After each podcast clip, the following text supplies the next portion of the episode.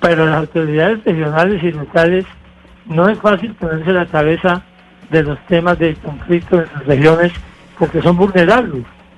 Mire, yo estoy convencido de que en Samaniego todo el mundo sabe qué fue lo que pasó con estos ocho muchachos masacrados, pero nadie es capaz de decirlo. Todo el mundo tiene miedo porque hay unos grupos armados que tienen una capacidad de acción sicarial y de acción armada muy grande, como lo han demostrado en los últimos meses y en los últimos dos años.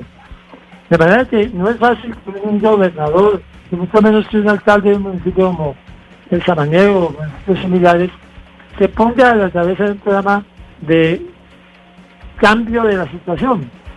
Pues, pues precisamente, repito, es vulnerable. A mí me sucedió. Cuando yo me metí en el programa si se puede, pues me declararon un objetivo militar.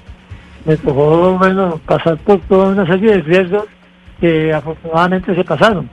Pero evidentemente, si se logra desde el nivel central del Estado una política integral de presencia del Estado en el territorio, que no es solamente fuerza pública, sino que es mucho más que eso, para disputar ese control estatal a los grupos armados ilegales, se consiguen resultados. Oyendo al que le hizo la pregunta, una de las preguntas últimas, haciendo mención del ELN, efectivamente, hace unos años el ELN no estaba metido en el tema del narcotráfico, pero existía, se financiaba de otra manera, se existía y tenía control del territorio sin que sin tuviera narcotráfico en sus actividades. Después ya se deterioraron hasta ese nivel de meterse en el narcotráfico también. Y eso además atrajo a otros grupos armados que son simplemente negociantes de la violencia, que son las bandas criminales que para ganarse unos pesos, controlando solo los hay puntos ilícitos, tienen presencia armada y actúan de manera violenta.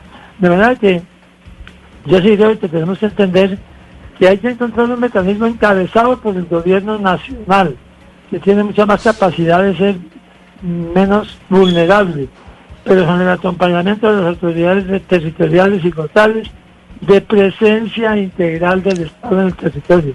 Que estamos haciendo aquí los tres, que no sabía que pensaban igual nosotros dos contertulios, es que esto es un tema que va más allá de la simplificación de decir estos discutidos ilícitos resuelto el problema de cultivo civil, pues resuelto el problema total. No, es un problema de presencia del Estado en el territorio de manera integral, de control territorial, de control político, y eso requiere que el Estado cumpla su función.